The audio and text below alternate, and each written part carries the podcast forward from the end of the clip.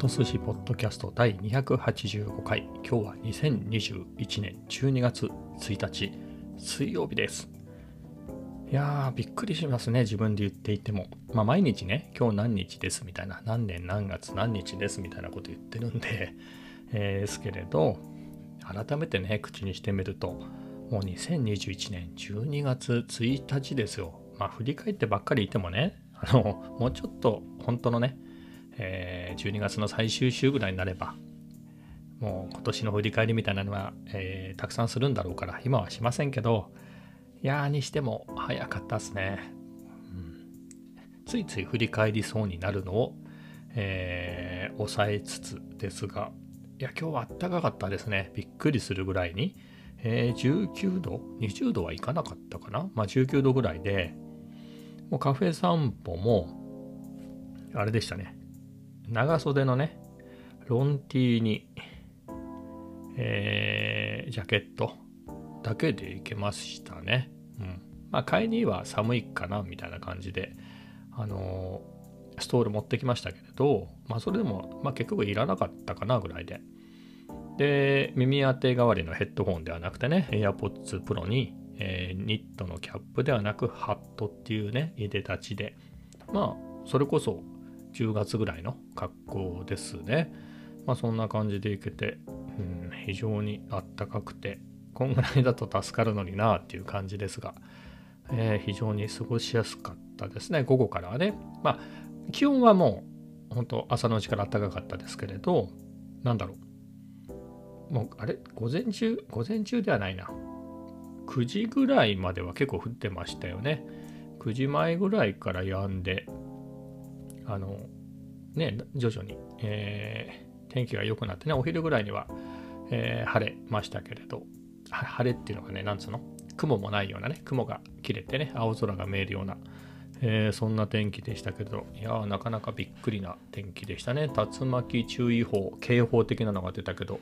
まあ幸いにそういったことはなくね、えー、被害っていうか、そういうこともなく、えー、過ごせましたけれど、うんと、明日の天気なんかどうなんでしょうね。明日は、まあ天気はいいですね。明日も天気は良くて、あでも寒いですね。13度とかになってるんで、えー、まあ普通、まあそれでもあったかいんですかね、13度って。うん。まあ普通の冬って感じですね。もう本当の真っ昼間に出れば、ステンカラーコートでもいいのかなぐらいの天気ですね。あさってが16度。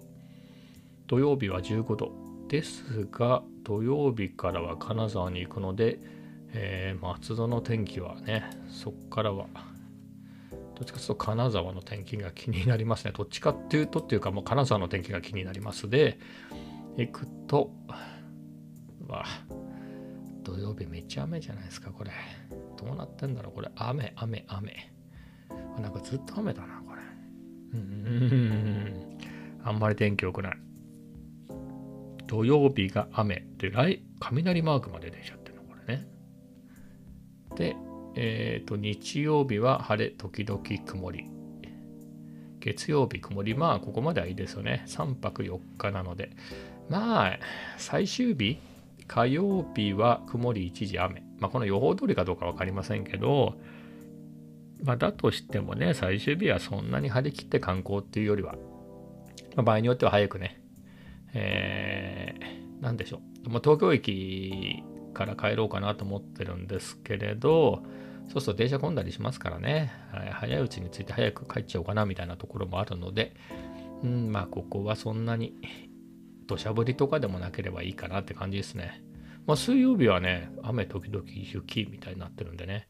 だったら兼六園なんかすごい雪積もってるのが見たいから、ドバッと降ってって感じですけど、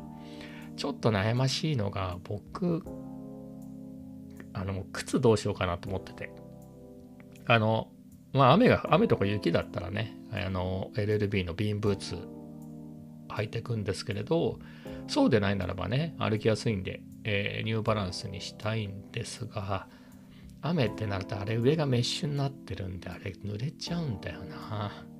しかも土曜日が雨でしょうーん、悩ましい。えっ、ー、と、待ってね。ここで何をするか。金沢 ABC マート。ABC マートじゃなくてもいいんだけど、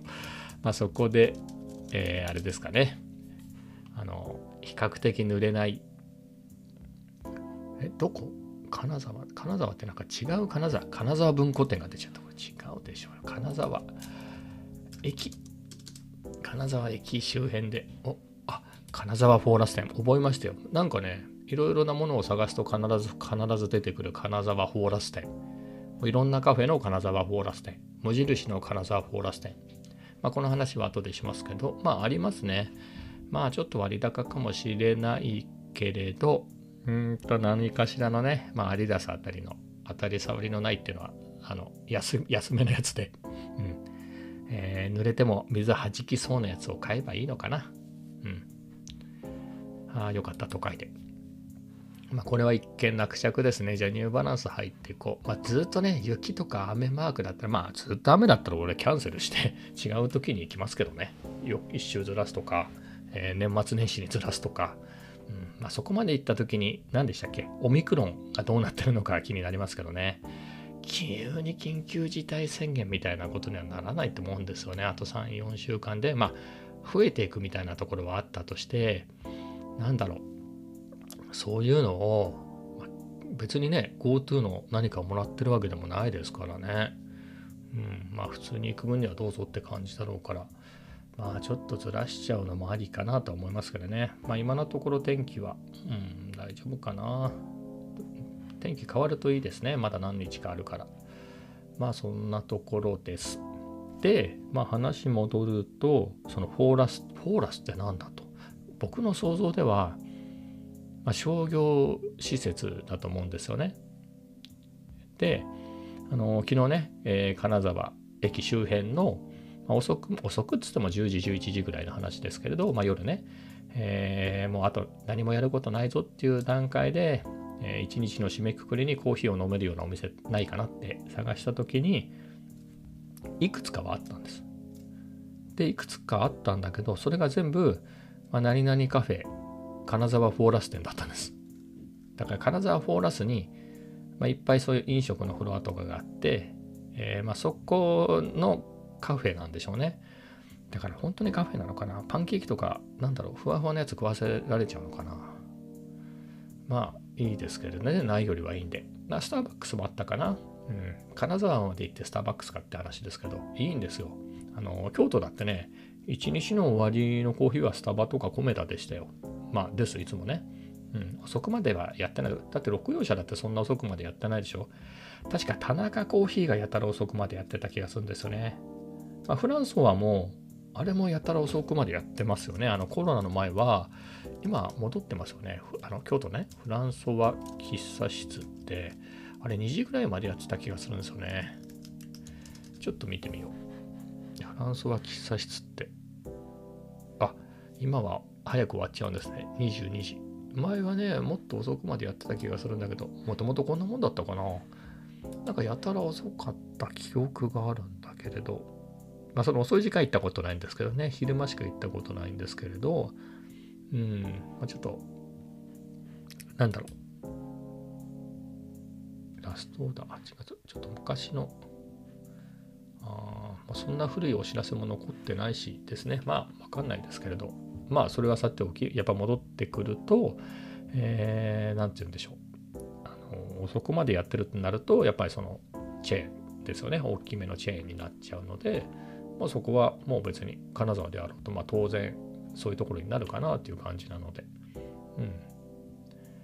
うん。コメダとかあるといいんですけどね。なんかねやっぱり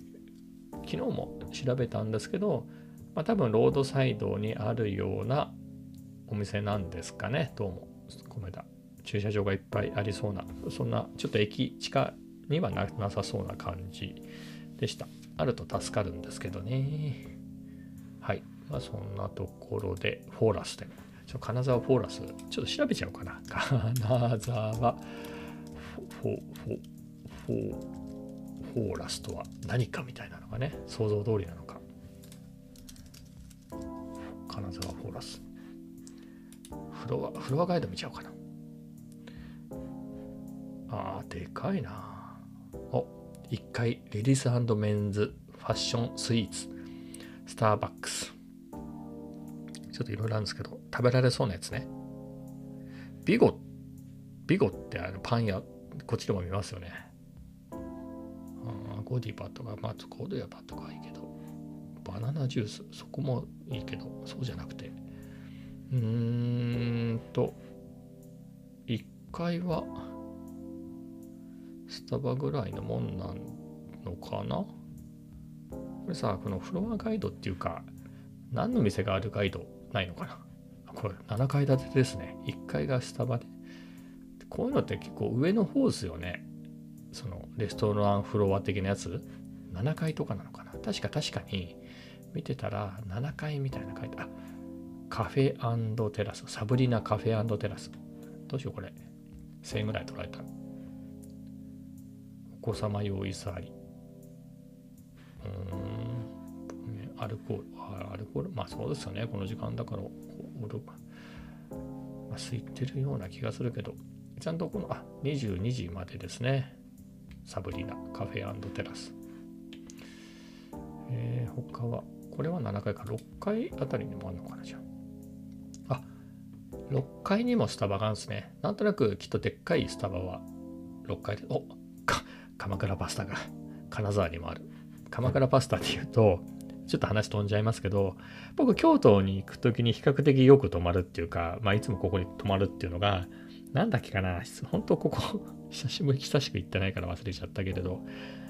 あのそのホテルの1階が鎌倉パスタなんですよ。食べたことはないんだけど、京都で鎌倉パスタはないだろうと。あの、京都の人が鎌倉パスタ食べるのは全然あれだと思いますけど、こっちから行ってね、鎌倉パスタは食べないよなと。まあ、言う割にサイゼリアには行きましたけどね。うん。なんかもうこんだけ京都行ったらいいかな、もうって感じで、普通に、サイゼ、あ、サイゼ、サイゼ遅くまでやってるから、あれがまたね、いいんですよ。あの、京都でもね、あの、河原町のサイゼ、あの、遅くまでやってるんで、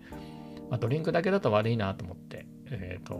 フォッカッチオでしたっけ？あのパンみたいなやつ。あの辺を頼んで、えー、いたりとかね、まあ、便利に使えてよかったんですよね。金沢駅、えー、サイゼリ、いや、どうしよう。あんのかなあった、しかも西口ですよ。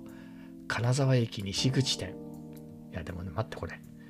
変な商業施設の中に入ってたりするとね、それにつられて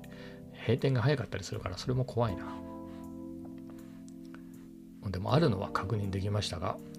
いやいやいや、これしかもサイゼリアの公式サイト見てるんですけど、あ、うわぁ、なんだろう、金沢、これ。22時で閉まっちゃうの？サイゼ。サイゼもっと遅くまでやるでしょ、普通。他ないのかな？西口以外で遅くまでやってるやつ。情けです。金沢の夜早いなまあいいや。もう気を取り直して。このこのスタバが、スタバ何時までやってんだろう？うわ、早ラストオーダー21時半。金沢の夜は早いっすね。ほんと。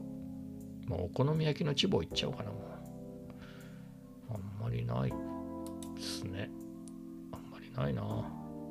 無印。無印何時まで？フォーラスの普通の店舗は何時までやってるんだろう ?8 時ぐらいかな書いてない。書いてないですね、無地。まあ、無地と同じフロアに ABC があるんですね。うん。ここで何でも揃うって感じで。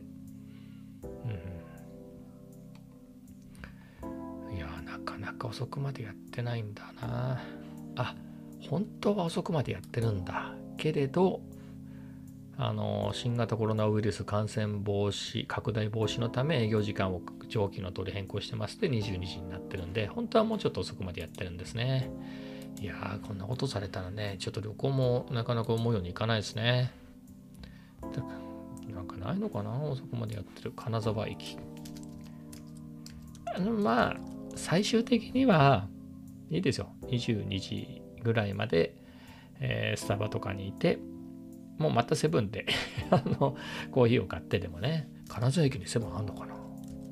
セイコマート的ななんかローカルなやつだったりするんですかねまあさすがにありますよね。何時までやってんだろう？うわ、19時半。これ何かの商業施設の中に入ってるやつかな？西口とかにね、かんない。行ってみないとわかんないですね。まあね、だから金沢がどうのこうのって話じゃないですよね。京都だってね、多分今、まだ、まだまだ、えー、コロナ、なくなったわけじゃなくて、多分早く、それこそフランソワが22時で終わったりしてるぐらいだから、うん。まあ、しょうがないですね。金沢がっていうよりは、えー、今の時代がっていうかね、今の時期がっていうだけの話だと思うんで、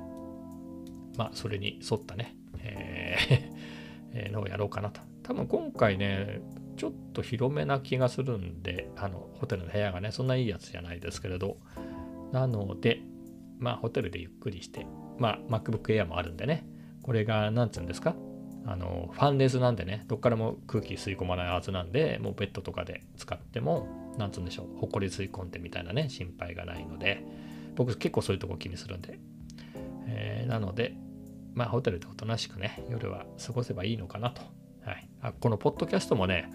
そう、このポッドキャストどうしようかなと思って、まあ、もともと旅先でも撮るぞとは思ってはいて、えー、いるんですが、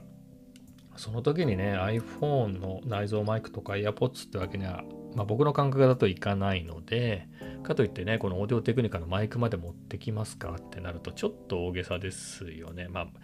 3日使うって考えればなくはないんだけれど、うんって考えると、まあ、これがいいんじゃないかなっていうのは、まあ、ちっちゃくていいのはね、ゼンハイザーの MK200。えっ、ー、とね、これ前実際試したことがあるんですけれど、あの、これ iPhone で使える、えー、ケーブルもついてきてるんで、まあ、これをね iPhone につないで、まあ、iPhone で撮るっていうのもその音悪くなかったですよだってこれ一応 Vlog 界では紙マイクって呼ばれてるぐらいなので、うんまあ、この組み合わせで撮ろうかなと思いますで、えっ、ー、とまあ MacBook Air 持っていくのであの編集はね、まあ、編集、うん、同じようにできるので、えー、お届けできるかなと。まあ、ただ家族とね、えー、同室なので、かといってね、僕がこの撮ってる間、黙ってろってわけにはいかないので、まあそういう声とか音とかは入っちゃうかなと思いますけど、まあそれはそれでね、えー、旅のライブな感じがしていいかなと思うので、え、そういった形で、えー、せっかくですからね、続けていきたいなと思います。まあ、もしくは取りだめっていうのもあると思うんですけど、どうだろうな、やっぱり自分で、これって、あの、購読してる人5人に1人増えましたけれど、ありがとうございます。えー、と、これ、1人増えましたけれど、5人のうち1人僕ですからね。僕がポッドキャストで登録してるのが1人だと思うんで、って考えるとね、えー、まあ、購読してる人イコール聞いてるってわけでもないし、まあでも、えー、そこそこちょっとは聞いてもらってるのは、あの、アナリティクスで分かってますけど、まあ、なのでね、やっぱ自分が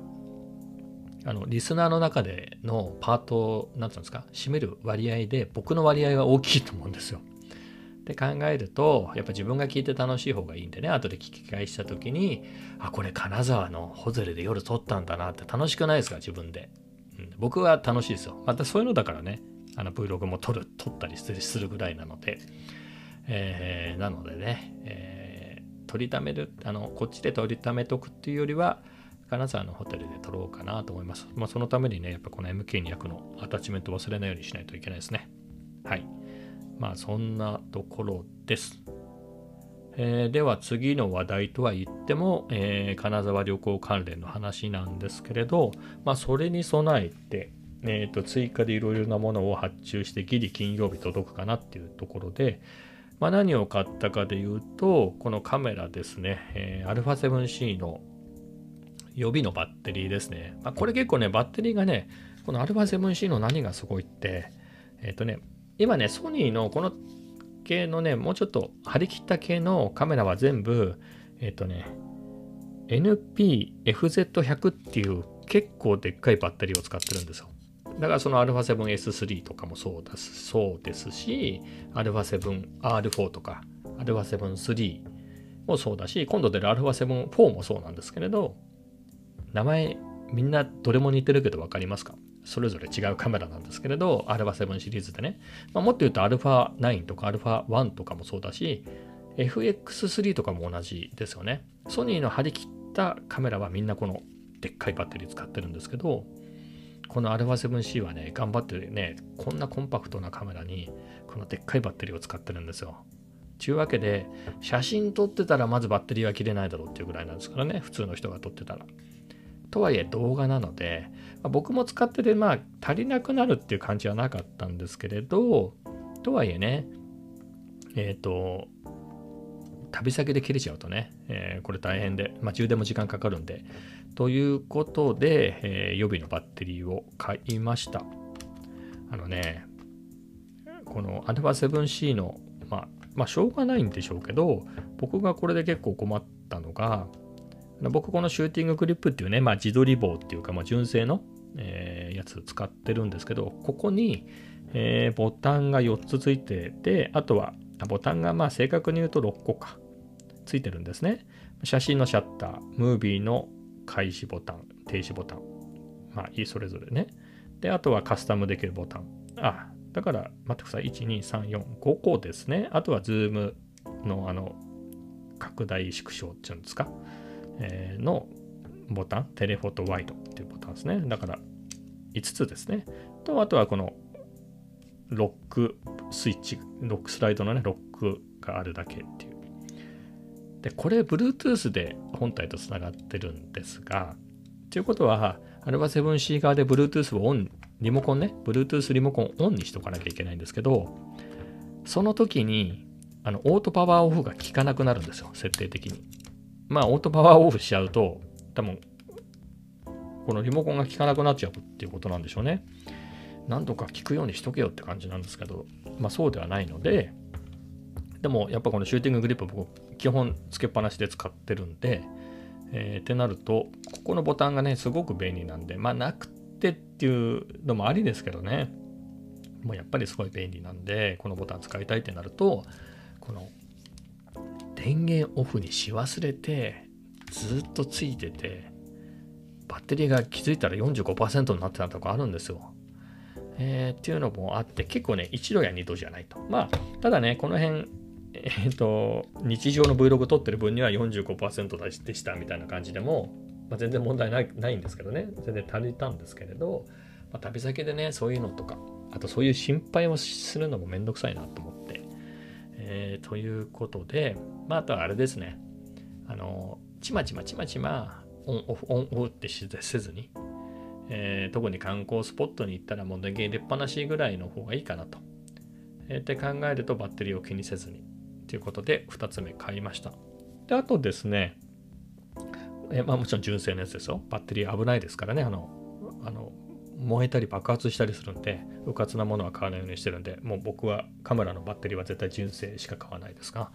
この充電器ですね、この α7C って高い割には充電器がついてこないんですよね。α7-3 もついてこなかったんで、まあそういうもんなんでしょう。まあ、どうするかっていうと、本体に入れた状態で、本体の USB-C 端子に挿すと充電が始まるっていうね。またこれが遅いんですけれど、えー、まあなのですが、まあ、今度2つになりますからね、まあ、順番順番その充電してる間本体使えないのもなっていうことで、えー、充電器を買いました。これが純正だと9000円するんですけど、ニューワーっていうね、僕は、えっ、ー、とね、三脚関連はニューワー愛用してるんですね。えー、ニューワーのでっかい三脚と、あとはクイックシューですか？アルカスイズ互換のクイックシューいくつもセットで買ってるんですけど、プレートとあの受け側、えー、なんですが、まあ、そこで、まあ、安くて、まあ、なんだろうな、まあ、安いなりにはっていうところもあるけれど、まあ、でもそれなりにね、値段、お値段以上にしっかりしてるなっていうメーカーで結構好きなんですね。えー、コスパが高いというか、まあそこが出してた、そのあの互換バッテリーチャージャー的なもの。で、一度に2つチャージできるっていうで、しかも急速充電はできないんですね。えっ、ー、と、多分急速充電って純正のもできないんじゃないかな。できるのかな？えー、なので、まあ、逆に安心っていうかね、これ、これでなんかサードパーティーので急速充電までできますと。それがそれなりに名のある、しかも値段も高いやつだったらいいけど、結構安かったんですよ。1800円ぐらいで買えたんで、そういうやつでね、そこまで急速充電とかするとバッテリー大丈夫かなみたいなのがあるんで、えー、まあ、のろのろのろのろ充電するタイプだったら大丈夫であろうということで、えー、買いました。まあ、ずっと使うかわかんないですけど、一旦旅行用にはいいかなと。まあそんなところですね。はい、そんなものを買いました。えー、あとはですね、まあ昨日も言って、一昨日も言ってましたけど、まあ、新たに届いたものがあって、もうつけちゃってるんですけど、MacBook Air の専用ではないんですけどね、ノートパソコンに、えー、そのままくっつけちゃう。折りたたみのスタンドを、モフトってやつをね、えー、買ったやつが届いたんで、もう早速くっつけて、もうカフェ散歩に行ってね、えー、カフェでも使ったんですけど、まあすごくいいですね。まあ、角度がね、今まで使ってた、えっ、とね、ジョブソンってやつなんですけれど、ジョブソンもすごく、あの、実際にもう設置した時にはね、もうすごく、なんだろう、使い勝手いいんですけど、まあ、持ち歩くのめんどくさいなっていうだけで、これ自体はすごくいいものなんですけれど、えー、と比べるともうちょっと角度がつくんでね、まあ、それは好みなんですけれど、えー、でそれがやっぱりこのなんだろう本体だけで済むっていうのがいいですね。ジョブソンはこのスタンドだけを用意して、スタンドって言ってもね、なんつうんだろう、円柱、すごい高さのない円柱ですね。えー、それを置いて、それがね、下側にもゴム、上側にもゴムがついてる丸いやつなんですけど、それを2つ置いて、そこに、えっ、ー、と、ノートパソコンを置くと、まあ、角度がつくっていうようなね、そんなシンプルな仕組みなんですけど、まあ、これがね、いい仕事するんですが、まあ、ただね、これ持ち歩くのがめんどくさいなっていうのがあって、えー、なので、モフトだとね、もう本体にくっついた状態で使えて、つけちゃうとね、もう1センチないんですよね。何ミリかなんですよ、薄さが。で、使う時だけ、あの、引っ張なんつうんですかね、折り紙みたいになってるんで、こう、引っ張ると、もうスタンドが立って、そのまま使えるっていうのでね、えー、すごく便利なので、えー、これはこれで良かったなと思います。まあ、唯一ですね、まあ、角度が、えー、ジョブソンのやつよりもつくので、えっ、ー、と、なんていうんですかね、えっ、ー、と、MacBook Air に限らずですけど、MacBook は四隅にゴムの滑り止めがついてるんですけど、えっ、と、角度がつきすぎるんで、そのゴムがもう、なんだろう、設置しなくなるんで、ちょっと滑りやすくなりますね。まあ、そんなズルズル滑るってことはないんですね。打ってて滑っちゃうみたいなことは全然ないんですけれど、えー、なので、どうなんだろうな。ここはちょっと対策した方が、まあまあ、捨てで傷がつかないように貼っとくぐらいで十分かなとは思うんで、まあ、それぐらいのをやろうかなと思います。